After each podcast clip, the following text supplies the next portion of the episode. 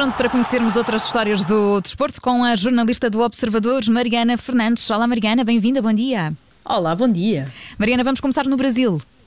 Sim, começamos com alguém que tem tido um percurso algo atípico e até inovador. Eh, depois de ter terminado a carreira de jogador, sabemos que existem antigos jogadores que viram treinadores, outros que viram diretores desportivos ou dirigentes, outros que dão em presidentes, alguns que se tornam empresários e até outros que desaparecem por completo do mundo do futebol. Ora, Ronaldo, Ronaldo Fenómeno, o brasileiro, tem eh, escapado a todas essas possibilidades e tem assumido o papel de investidor e dono de clubes de futebol.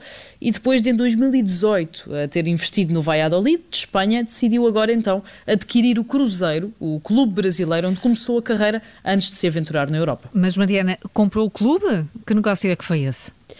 É um negócio que acaba por ter uh, contornos bastante curiosos, isto porque na semana passada, apenas na semana passada, o Brasil aprovou a nova lei das Sociedades Anónimas de Futebol, as SAFs, portanto o equivalente às nossas SADs, as Sociedades Anónimas Desportivas, para estimular precisamente a gestão dos clubes de futebol como se fossem uma empresa.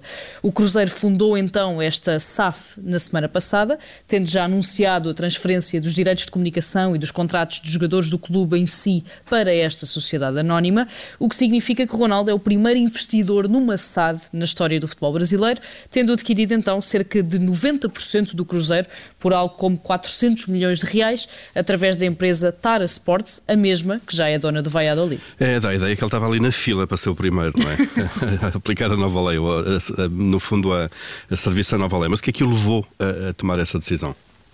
Bem, foi quase uma decisão de amor à camisola. A verdade é que o Cruzeiro é um clube histórico no Brasil, ganhou a Libertadores em 1976 e em 1997, ganhou o Brasileirão quatro vezes, formou jogadores como Renato Gaúcho, Dida e o próprio Ronaldo e sempre foi o grande opositor à dicotomia Rio de Janeiro-São Paulo no futebol brasileiro. Contudo, desde há alguns anos está completamente afundado na maior crise da própria história, com dívidas monstruosas, a jogar na segunda divisão. Este projeto de Ronaldo, que passa muito também pelo treinador Vanderlei Luxemburgo, que Ronaldo recomendou ao Real Madrid quando estava em Espanha, que está agora então no Cruzeiro, quer uh, recuperar o clube, voltar a colocá-lo no topo do futebol brasileiro.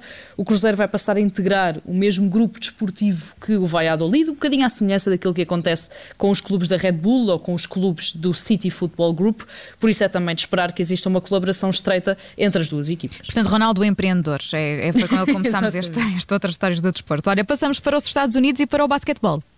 Sim, com uma decisão que está a causar um bocadinho de polémica e no início da temporada falámos sobre Kyrie Irving, o jogador dos Brooklyn Nets que recusou vacinar-se e que por isso começou uh, por ser impedido de jogar nos jogos em casa devido às regras do estado de Nova York, que passou a ser impedido também de jogar fora devido às regras associadas às viagens dentro dos Estados Unidos e acabou mesmo por ser quase excluído pela própria equipa, já que precisava de estar vacinado para treinar sequer no complexo desportivo dos Nets. Ora agora, Kyrie Irving foi uh, chamado de novo pelos Brooklyn Nets e vai estar disponível para disputar os jogos fora de casa, tudo porque a equipa está a atravessar um período particularmente complexo de acumulação de jogos no calendário, várias lesões graves de alguns jogadores-chave e também muitas infecções por Covid-19 no plantel. Ou seja, agora que precisam dele, já não importa não estar vacinado, é isso. É exatamente, é exatamente essa, essa crítica que está a ser feita aos Brooklyn Nets.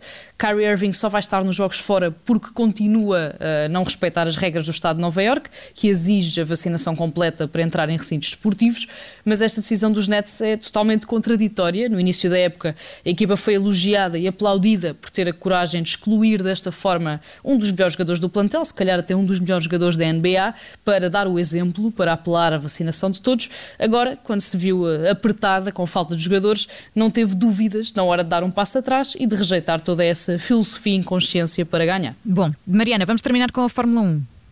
Sim, eh, e com a possibilidade de Lewis Hamilton ser multado pela FIA, a Federação Internacional de Automobilismo, por não ter ido à gala de final da temporada desportiva.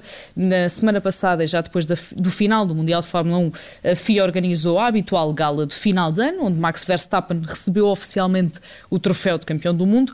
Ora, Hamilton não foi, Toto Wolff, o diretor-geral da Mercedes, também não foi, e a Mercedes acabou por ser representada por Valtteri Bottas, o segundo piloto, e James Allison, o diretor diretor técnico.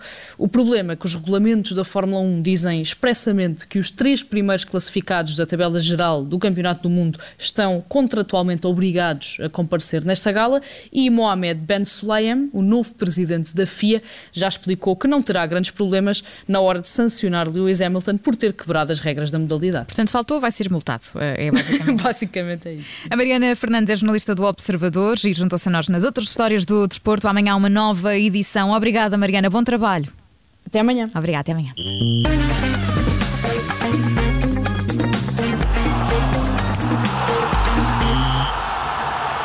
Obrigada por ter ouvido este podcast. Se gostou, pode subscrevê-lo, pode partilhá-lo e também pode ouvir a Rádio Observador online em 98.7 em Lisboa e em 98.4 no Porto.